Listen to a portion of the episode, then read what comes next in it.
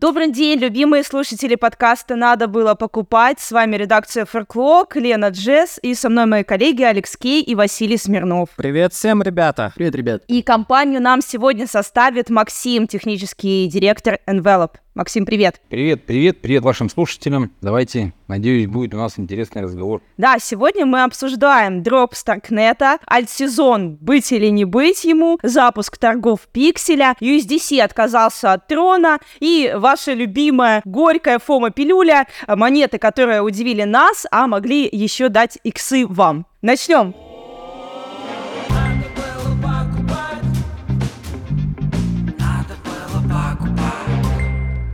Давайте начнем со Старкнета. Хочу сказать, что мне повезло, мне насыпали. Не супер жирно, но такой средний показатель по палате. Не буду говорить цифру. Те, кто следят за проектом, они знают, сколько в среднем. Насыпал этот проект. Ну, в общем, прикол в том, что редакторы форклора не только пишут, но еще и хантер. Не знаю, можно ли назвать это халтурят на стороне, но мне кажется, что нет, потому что когда ты хантишь дропы, ты изучаешь проекты, волей-неволей изучаешь это на практике, это большой плюс, потому что когда мы пишем о чем-нибудь, то важно не просто знать это теоретически, а важно все это прощупать. Я считаю, что я заслужил на этот дроп, поскольку я делал много различных активностей, тратил кучу комиссий, а они в Старкнете немалые, исследовал проекты, даже писал о нем обзоры. И как только открылся клейм, по классике, сайт вообще поначалу висел, мне было больно видеть, как на Binance открывается цена в районе 7 баксов и стремительно сползает сползает вниз под давлением продаж. Удалось мне заклеймить Старки только спустя несколько часов, и э, я использовал браузер Brave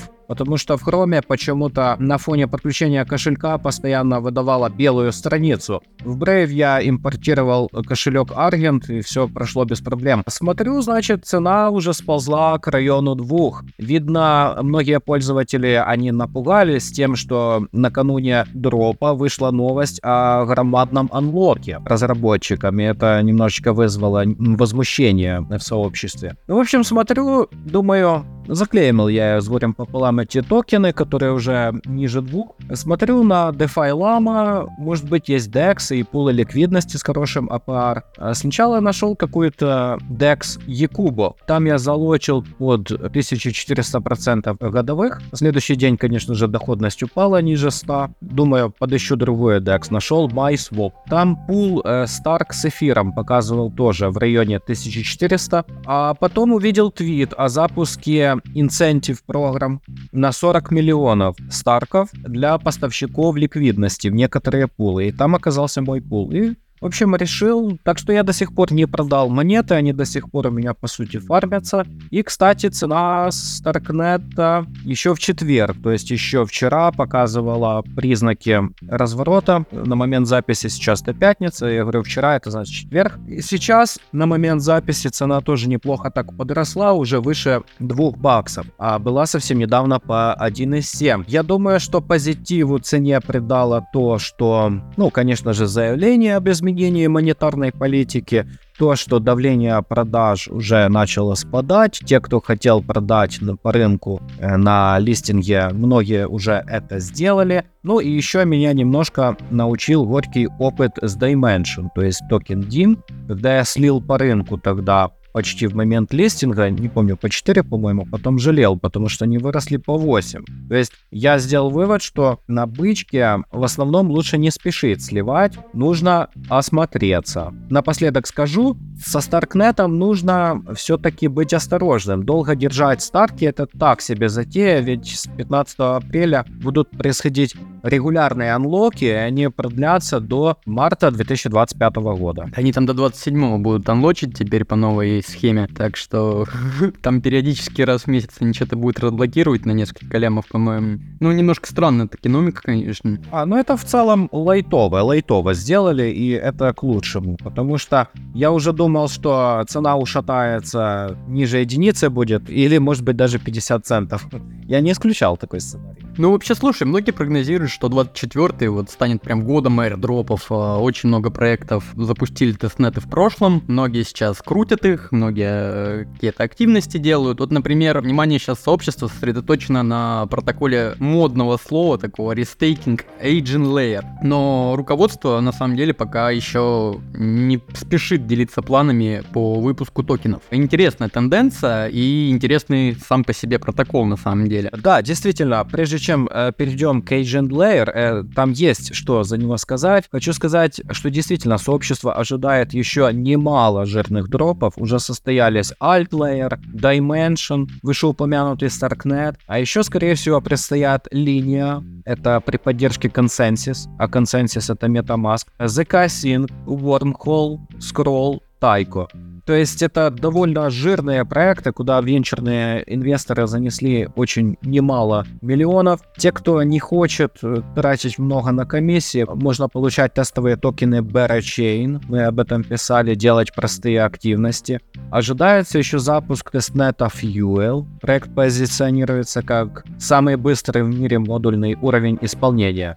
Вот, а что касается Eigen Layer, кстати, не Agent, а Eigen, именно Layer, это действительно интересный проект, просто захватывающий динамикой роста. Он уже на четвертом месте рейтинга DeFi Llama, отставая лишь только от Lido, от Maker и Aave. Его TVL приближается к 8 миллиардам. И это несмотря на то, что ликвидный рестейкинг отключен, доступен только нативный. А что такое Eigen Layer? Это, мы писали об этом, кстати, материал обучающий. Это протокол повторного залога, основанный на эфире. Э, То есть э, пользователи, которые стейкают эфир или при помощи ликвидных деривативов типа Lido, да, имеют возможность подключиться к EigenLayer для повторного использования своих активов и получения, извлечения дополнительной прибыли. То есть Рестейкинг позволяет новым проектам, строящимся на базе эфира, использовать систему безопасности, очень сильную систему безопасности, второй по капитализации криптовалюты для своих собственных сетей.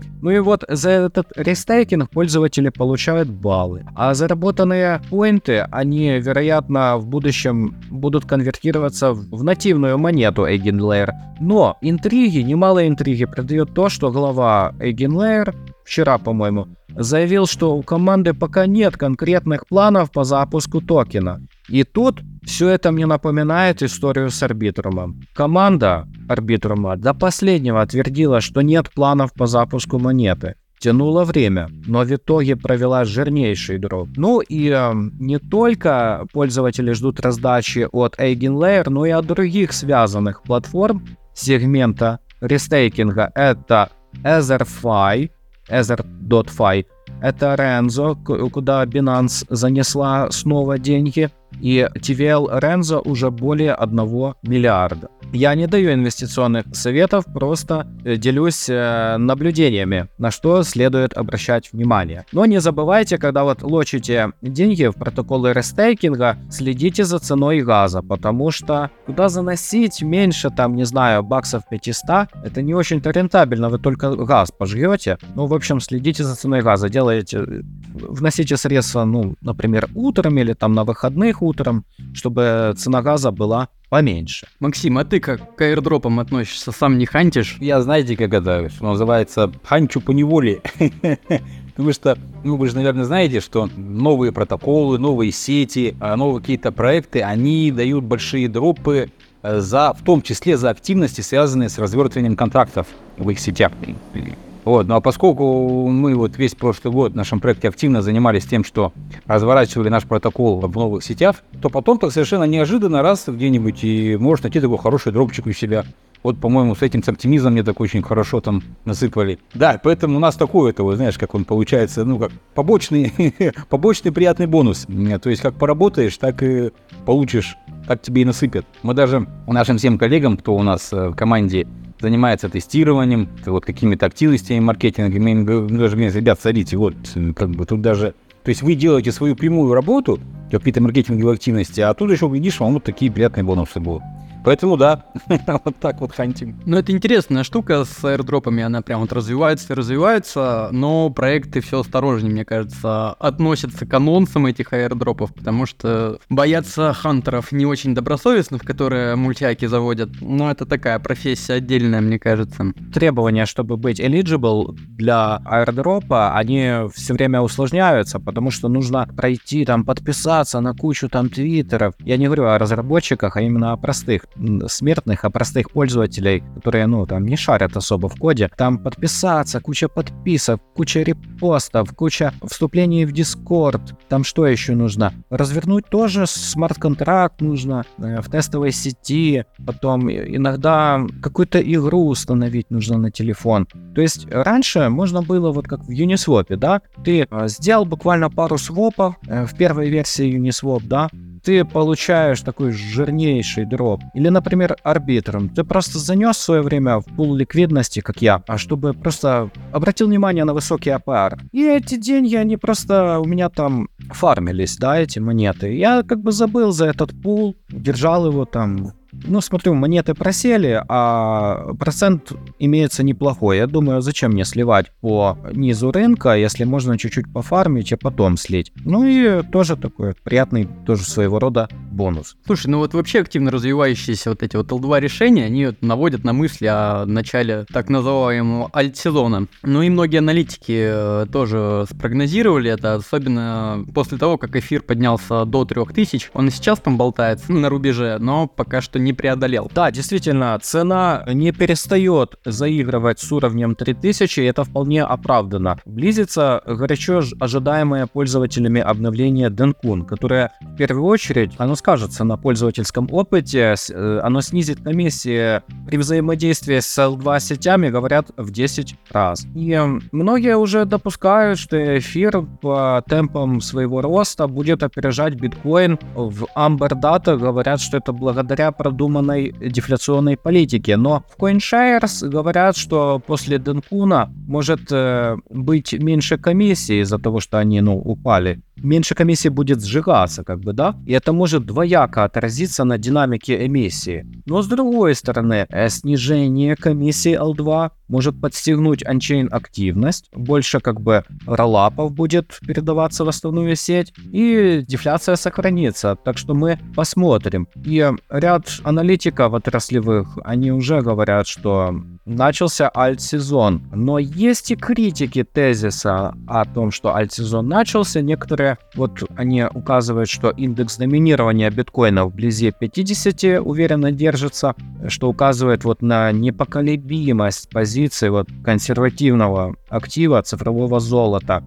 А вот глава 10x Research Маркус Тилен, он считает, что для начала бычьего цикла, аль, бычьего, бычьей фазы, вернее, альткоинов необходимо снижение индекса доминирования биткоина ниже 45%. Сейчас это, по-моему, 49%. Ну, в общем, посмотрим этот тезис. Некоторые вообще говорят, что март это как бы очень хороший месяц для альтов, но я как-то не очень верю в эту, можно ли так назвать, нумерологию, да. Все, конечно, я понимаю, что развивается циклически, но нужно смотреть и на другие факторы. Слушай, ну на самом деле вот есть такая штука, такое мнение, то, что давненько вообще нормальной коррекции не было, потому что мы растем как бы с октября 23-го, биткоин там откатывался на пару тысяч, но ничего особо страшного не произошло. А вот сантимент указали то, что показатель MVRV, он э, на перекупленности, в зоне перекупленности находится. И существует вообще риск, э, в кавычках, выше среднего, как они говорят, э, при покупке и открытии новых позиций, что может случиться небольшой откатик, а может быть и большой. Василий, я не знаю, какой MVRV они смотрели, но я смотрю долгосрочный индикатор MVRV, Z-Score, это look into Bitcoin, в основном я обращаю внимание, и он очень далек от зоны перегретости, там он буквально в нижней половине как бы графика, он ближе к зеленой зоне, чем к красной сейчас. Я смотрю в основном на такие долгосрочные индикаторы, циклические индикаторы. Так что до медвежьего рынка еще очень далеко, как минимум год. Это, это 100%. Вот, потому что хал, э, после халвинга бычка длится, ну, не меньше года. И исторически сложилось, что коррекция в основном э, происходит непосредственно после халвинга, который ожидается, когда у нас в апреле, да, будет коррекция длиной там пару недель и консолидация пару недель, а потом возобновление роста и рост начинается такой же, более ускоряющийся. Но это если история повторяется, если кто-то верит в гипотезу об эффективности рынка. Пользу эфира, кстати, еще говорит приближающееся возможное, опять же, одобрение биржевых фондов спотовых в США. Крайний срок у СЕК, по-моему, по заявке это май 24-го. Многие отраслевые эксперты тоже прогнозируют, что именно в этот месяц будет одобрен ETF на ETH. Но также некоторые выражают некоторый скептицизм по поводу запуска самого продукта, ну, как это было, в принципе, биткоином, потому что крупная концентрация активов вот у одного валидатора, она соответственно, несет некоторые риски. Потому что если эмитенты будут где-то их хранить, эти средства, и куда-то их перемещать, то, скорее всего, это будет э, децентрализованный протокол для стейкинга, вроде лида. И, опять же, это нас приводит к старому обсуждению о 30, о 22%, да, правильно? О 35% атаки на эфир. Но, тем не менее, нарратив вот этот вот э, бычий есть. Э, все тоже ждут э, выхода э, спотового эфира на бирже. Ну, интересно будет посмотреть, как это произойдет. Мне кажется, будет сценарий приблизительно как э, с биткоином. Сначала никто ничего не понял, у всех будет откат э, из-за большого притока и оттока, а потом попрет. Я согласен, что вполне вероятен э, сценарий buy the rumor, sell the news, но не стоит забывать, что будет, э, может быть, такой эффект синергии немножечко, потому что э, одобрение ETF на базе эфира почти что может совпасть э, с Денкуном и с эффектом от Денкуна. То есть будет очень интересно в ближайшие месяцы. Вот вы только представьте, сколько событий. Халвин, Э, не, вернее, по порядку, если это Денкун, это потом халвинг и потом дедлайн по заявкам на ETF на базе эфира. То есть нам точно будет о чем поговорить на подкасте, и я думаю, желающих гостей будет немало пообщаться с нами и поделиться своим опытом, своим мнением. Максима, ты ждешь Денкуна? Слушай, как, ну, я его так жду, поскольку поскольку. Я последний раз очень сильно, конечно, переживал, когда готовился хардфорк, э, который ввел Proof of Stake в эфире. Но тогда как бы да, тогда действительно было переживание и волнение, потому что такая была прям, ну,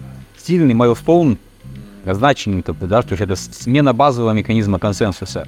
А здесь это, в принципе, просто какие-то технические доработки, да, технические доработки, признанные облегчить взаимодействие с L2 протоколами.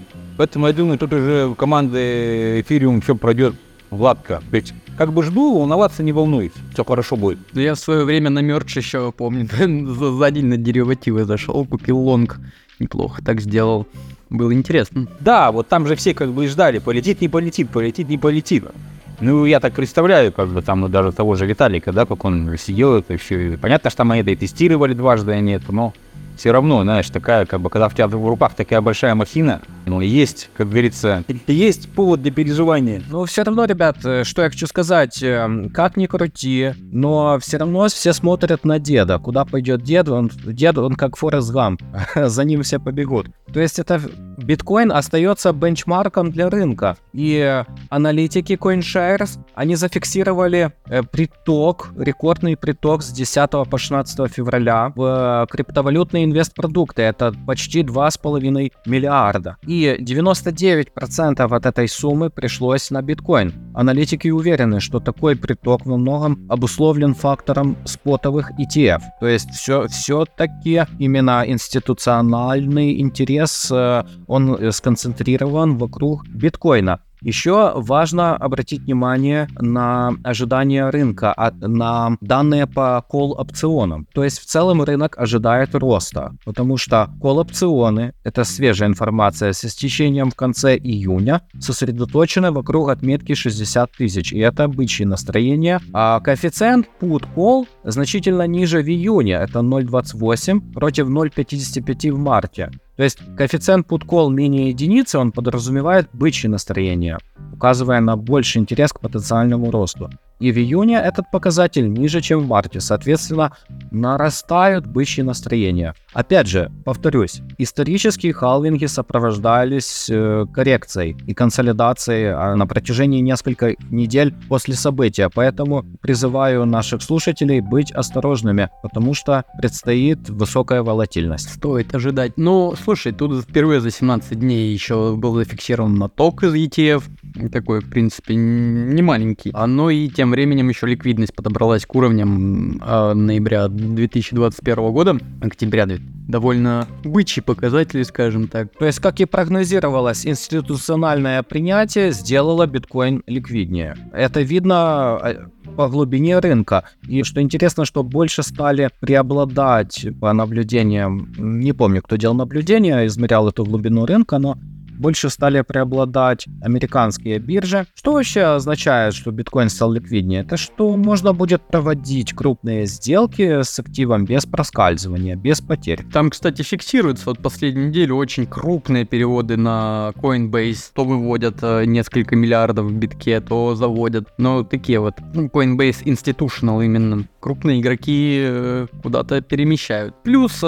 институционалы настроены в принципе так. По сейчас. Вот Майкл Сейлор, э, глава MicroStrategy, заявил, что он пока не намерен продавать биткоины с баланса компании. У них, кстати, там больше 190 тысяч э, битков лежит, поэтому ждут большей прибыли. Немножечко с другой стороны посмотрим на ситуацию. Я вчера писал новость. Вчера это... Мы записываем в пятницу, это значит четверг, да, писал я новость, что аналитики JP Morgan уверены в том, что рынок сейчас толкают не столько институционалы, сколько импульсивные решения розничных трейдеров. И а, еще они э, уверены в том, что Халвин и предстоящий Денкун уже в, в значительной мере учтены в цене. А что касается спотовых ETF, то тут бабка надвое гадала, да? вероятность 50 на 50. Ну, как говорится, поживем увидим. Это надо еще до Халвинга дожить, еще до Денкуна. Но что у нас там на прошлой этой неделе было? Сколько не говори, халва во рту слаще не станет, да? Да, можно зато разогнать про ФОМа, поскольку все понятно, нужно э, проводить ребалансировку портфеля и как-то аккуратнее относиться, но все равно хочется, чтобы иксы безумные валились, ребята. Что надо было бы покупать на прошлой неделе? Фаворит это WorldCoin, наверное, на прошлой неделе, потому что там безумный, безумный просто какой-то безумная пруха. Он бьет э, рекорды, дорастал до 9 баксов почти. Причем даже не на каком-то анонсе, а на анонсе анонса непонятного. Неплохо. 117% э, по-моему, за неделю он дал. Сейчас чуть скорректировался, но по 8 баксов торгуется. То есть те, кто стоял в длинных очередях отсканировать сетчатку, наверное, сейчас чувствуют некоторую боль. В сетчатке? Надо было держать. Боль явно не в сетчатке. Где-то чуть ниже. Конечно же, вырос э, горячо любимый BNB. Ну, как горячо любимый? Мы его обсуждали просто на прошлом выпуске. Он уверенно, надо дать должное, уверенно держит четвертую строчку CoinGecko, опережая Solana и отставая только от биткоина, эфира и тезера на секундочку четвертое место. Давно замечаю, что цена монеты каждый раз растет, когда появляется новый проект на ланчпуле. Пользователи покупают больше BNB, чтобы нафармить новые монеты из воздуха. То есть все очень просто. И сейчас на ланчпуле фармится проект Портал, и это очередная гейминговая платформа. До этого был гейминговый проект Пиксели. Кстати, Лена, ты не щупала эту игру Пиксели? Я пробовал. Там типа как веселый фермер. Нужно садить какую-то капусту и поливать ее. Но я до капусты не дошла. Я пока с Поп Берри мучаюсь. И еще у меня стоит э, в задачах, чтобы Хайди принести ее чертов эгнок макиата. Но суть в том, что для того, чтобы сварить этот напиток, у тебя должен быть определенный уровень, а для этого ты должен пойти в бар. Но, как говорится, когда ты идешь в бар, все остальные задачи уходят на второй план. Так что я скатилась на этом моменте. Не такая уже плохая игра. Ну, получается, да, не совсем. Я больше всего люблю собирать червячков. Они потом для другого напитка нужны еще. Ну, если в игре приходится ходить в бар, то это не такая уж и плохая игра, я считаю. Игра стоит свеч. Да-да, бухой гусь. Бар называется. Ну да ладно, да, кстати, помимо WorldCoin и другие токены различных проектов на искусственном интеллекте дали неплохие такие иксы. 60% дал Fetch AI за неделю. Это эфириум токен, на базе которого работает одноименная децентрализованная платформа. У них машинного обучения. У них огромное количество продуктов. Есть и биржа своя, и кошелек, и соцсеть даже. Вот неплохой прирост э, дает он. И это все еще на фоне отчета NVIDIA о росте их прибыли, поэтому, в принципе, такой посыл именно у токенов искусственного интеллекта очень а, большой за неделю случился. А, ну, хочется еще от себя выделить старичка, раз мы по BNB прошлись. Вот тут вот Матик а, дал неплохие плюс 10, сдержанная, конечно, но уверенная. Причем некоторые аналитики частности Али, э, за которым мы следим, говорит то, что графика вырывается из многолетнего симметричного треугольника, причем ну, с верхней стороны, соответственно, и, возможно, дальнейшее движение к 1,7 доллара. Он давно оказался глубоко перепроданным, Матик, но фундаментал в нем есть, потому что разработчики постоянно что-то пилят и постоянно с кем-то интегрятся.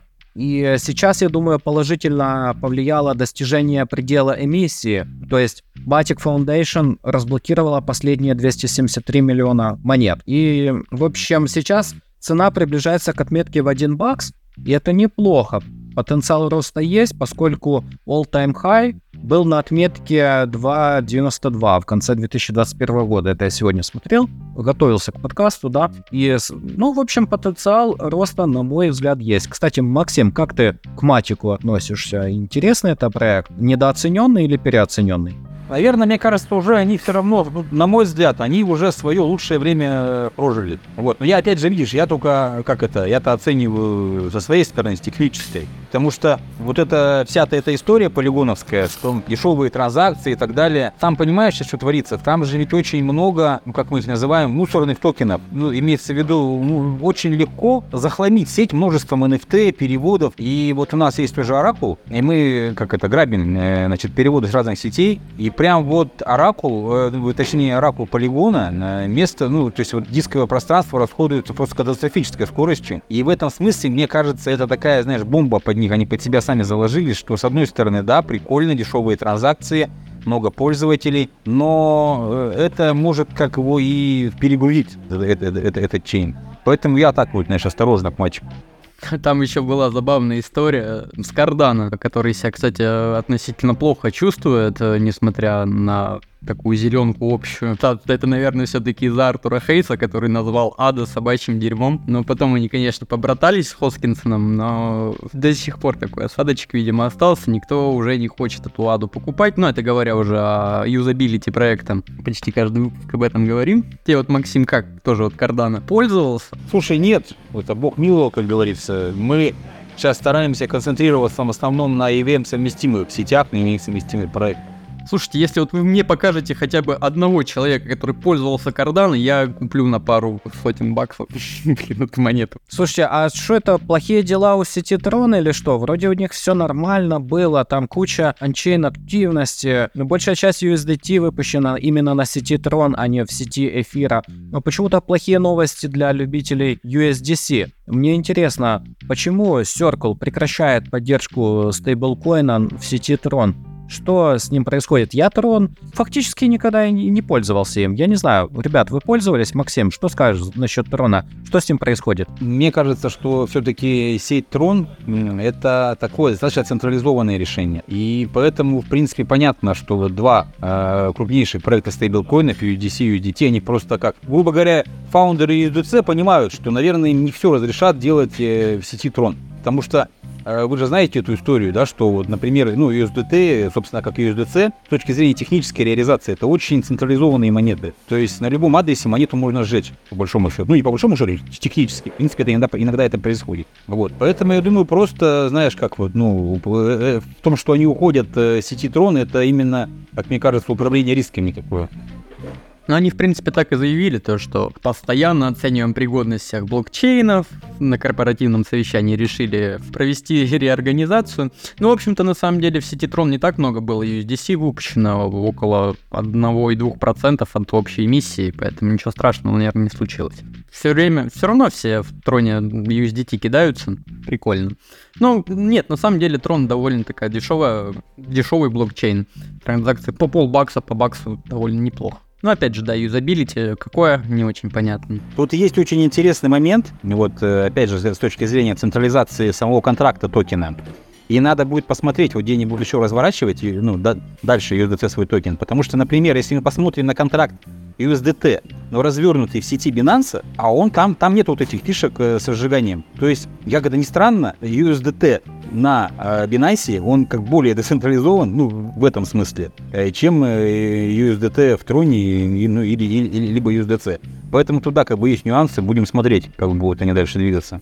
Они еще в прошлом году, по-моему, анонсировали свой USDC на блокчейне Селу, но, по-моему, так еще и не выпустили плохие новости не только у Трона, а еще и в России у клиентов Киви Банка, которого 21 февраля чудесным образом а, Центробанк отозвал лицензию, обвинив, а, собственно, банк в систематическом нарушении антиотмывочного законодательства и различных высокорисковых операциях. И что в этом контексте интересно для нас, это то, что упомянули в числе прочих операций, это различные зачисления в пользу криптообменников. Я пообщалась с юристами, узнала, что это такое, это накрывает полностью индустрию, или что, э, выводить деньги, пользоваться или нет, что делать россиянам. В итоге как мне рассказали. На что ссылался Центробанк э, в своих обвинениях? Он ссылался на выпущенные в 2021 году рекомендации для различных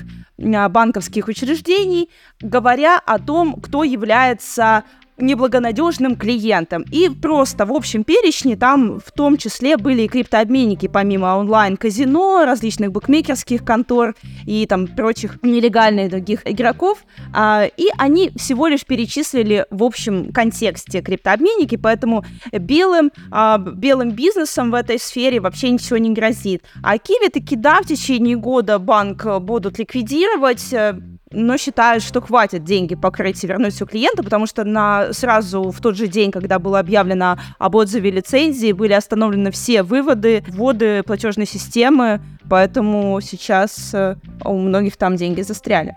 Слушай, вот на самом деле вот это недавнее заявление очень странное, потому что еще в прошлом году и, по-моему, даже в позапрошлом регуляторы местные наши э, докапывались до Киви, не только до банка, а в принципе до самого сервиса. И у них главным тезисом было то, что клиенты Киви покупают за Киви деньги э, наркотики. Ну, соответственно, это, наверное, все-таки как-то шло через обменники, опять же, через биток, но очень странно для меня звучит э, тезис, то, что ну мы заблокировали их, потому что они там пере переводили криптообменникам. Но это с точки зрения пиара немножко глупо, особенно учитывая то, что в России, ну, как такового нету регулирования криптовалюты, опять же, там слово цифровые активы или упоминается один раз э, вот как раз-таки э, вот в этом в этих рекомендациях, про которые ты, Лен, сказала. Да, криптообменники только там. И, по-моему, с точки зрения пиара, именно Центробанка, мне кажется, проще было выйти и сказать, ну, клиенты этого Киви-банка наркоту покупают, поэтому мы их блокнули. Ни у кого вопросов особо не возникло, наверное. Но они так и сказали. Нет, вот мы как раз и обсуждаем, что обменники там были упомя- упомянуты постольку поскольку. Это не первая цель вообще, почему Киви-банк, чтобы Киви-банк погорел не на а, криптообменниках а в общей сложности на всех операциях. Он был достаточно лоялен ко всяким нечистым на руку пользователям. А криптообменники просто там подпихнули в общую картину. Поэтому, да. Но, как считают юристы, ничего печального для крипторынка, конкретно белого и пушистого, не случится с уходом Киви-банка. Будут другие платежки и P2P никто еще пока не запретил. Ну, мне кажется, вот эти вот э, платежные системы, Web2, назовем их так, типа Kiwi и WebMoney, они отжили свое давным-давно. У всех уже давно есть там условное приложение банков и прочая фигня. Переводить деньги гораздо легче стало. И не надо прибегать к каким-то очень странным решениям вроде Kiwi, ненадежным. Да, Максим, как ты считаешь, какие решения вообще оптимальные для таких э, частных переводов? Крипты небольших, мелких, если не крупные платежки? Хороший вопрос, конечно, да.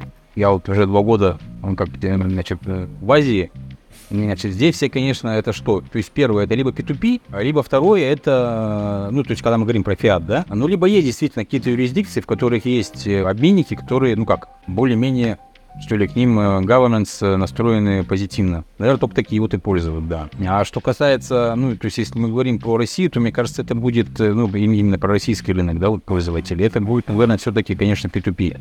Там, наверное, сейчас инфо преобладает. А так, да, банковский регулятор к сожалению, он идет по пути, как это, ну, управление, ну, то есть полностью централизовано, у банков отзывают лицензии коммерции.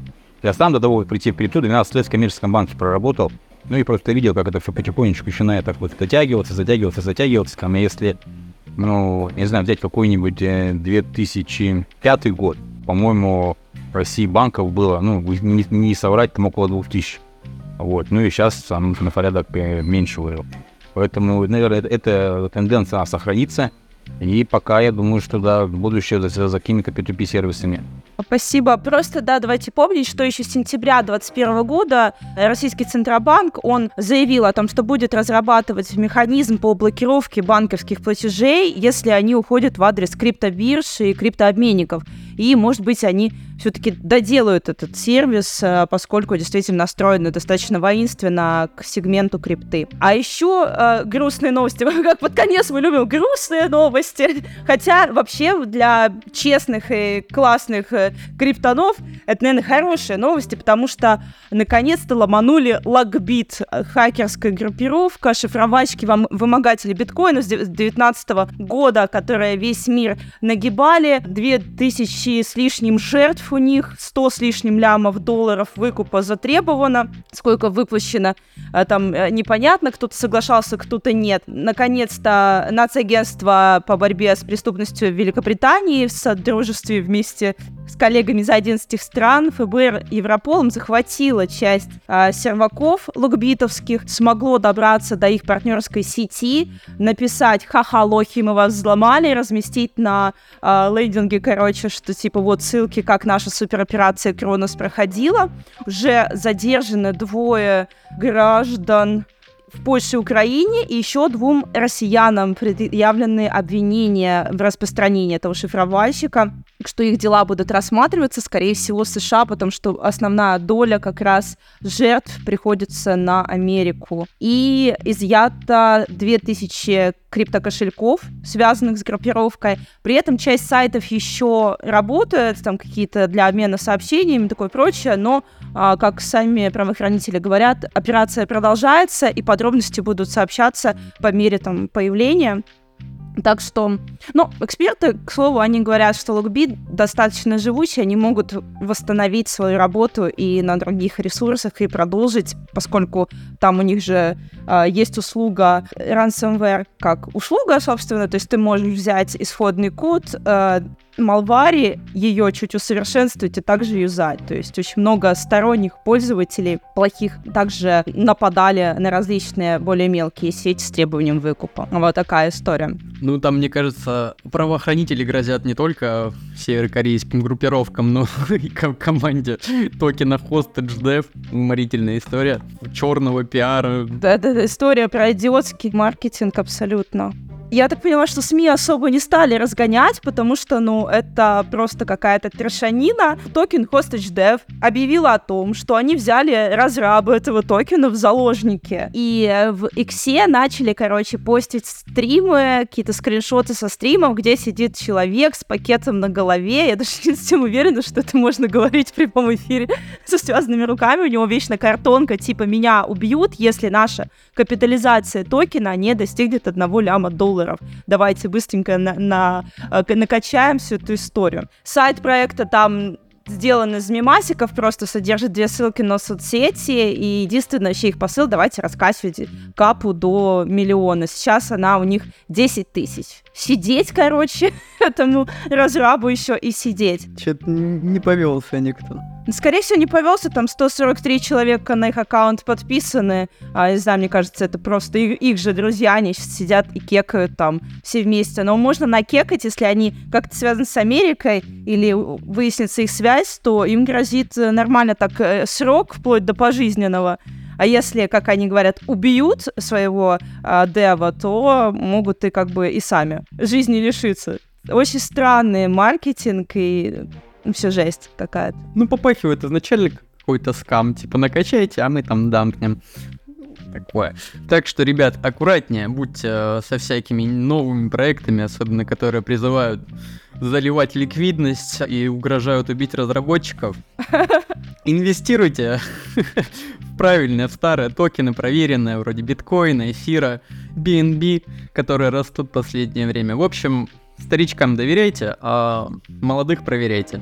А, Максим, может быть, ты хочешь немножко про Envelope рассказать, про ваш проект? Что вы предлагаете и кто может этим воспользоваться? Слушай, да, ну у нас э, такой, мы тоже очень долго уже все, у нас команда подобралась все достаточно долго в крипте, и поэтому мы решили играть в историю с обернутой ликвидностью. То есть это так называемый NFT 2.0. Ну, то есть все знают, что, допустим, если есть просто NFT, это просто картинка. И ценность NFT ну, она такая очень субъективная с точки зрения, ну вот, сегодня она там что-то стоит, чего-то она не стоит. А в нашем проекте, например, можно прийти и сделать себе NFT 2.0.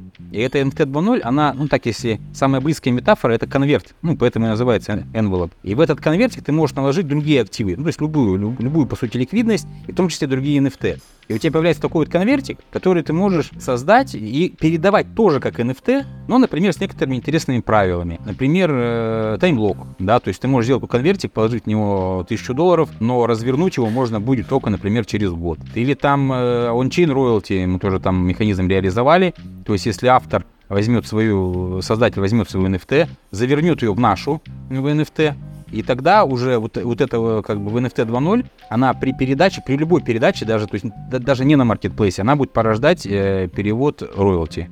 Ну вот, вкратце, наверное, так. А вы с вот этим ERC 404 сталкивались уже? Что ты думаешь в этот токен? Который не токен, не токен, NFT, не NFT. Да, конечно, мы его начали смотреть, да. А, ну, видишь как, тут как мне мое такое техническое что ли, моя сущность, она мне мешает назвать это стандартом, потому что, конечно, это, это, это конечно же, не, не стандарт, вот, но это очень интересная механика. Это очень интересная механика. Вот, по сути, в нашем envelope ну, все можно делать то же самое. То есть, что делали, сделали в 404 а, там, токене? Они просто привязали э, владение э, ERC-20, то есть взаимозаменяемыми токенами, и связали их с NFT. И таким образом есть, ну, мож, можно выстраивать некую корреляцию между тэшлями, которые у тебя есть, и объемом ERC-20 э, ликвидности. Ну, как бы да, то есть мы, мы как бы сами в этом вот живем, в этих NFT 2.0, и работаем в этой сфере. Но, конечно же, здесь, э, как это, вот то, что это стандарт, вернее, то, что его назвали стандартом, он совершенно никакой не является никаким стандартом, даже с точки зрения комьюнити. Вот это просто, ну, ребята хотят хайпануть именно на стандарте. Ну, а так, очень интересная механика. Чем больше таких будет механик, тем интереснее будет рынок становиться. Ну да, напомню, что это экспериментальный стандарт, не прошедший еще аудита, поэтому будьте осторожны и внимательны. Как, собственно, мы весь выпуск повторяем это. Всегда смотрите, во что вы вкладываете свои деньги. Не рискуйте последними копейками своими. А лучше играйте в Пиксельс. Пойдемте все вместе варить вино с червяков. Да, спасибо, Максим, что был с нами. Спасибо слушателям, что были с нами. Вернемся к вам через неделю. Пока-пока. Спасибо, ребят. Отличный, содержательный получился подкаст, поэтому, ребят, следите за новыми выпусками, чтобы ничего не пропустить. До новых встреч. Пока, ребят, спасибо.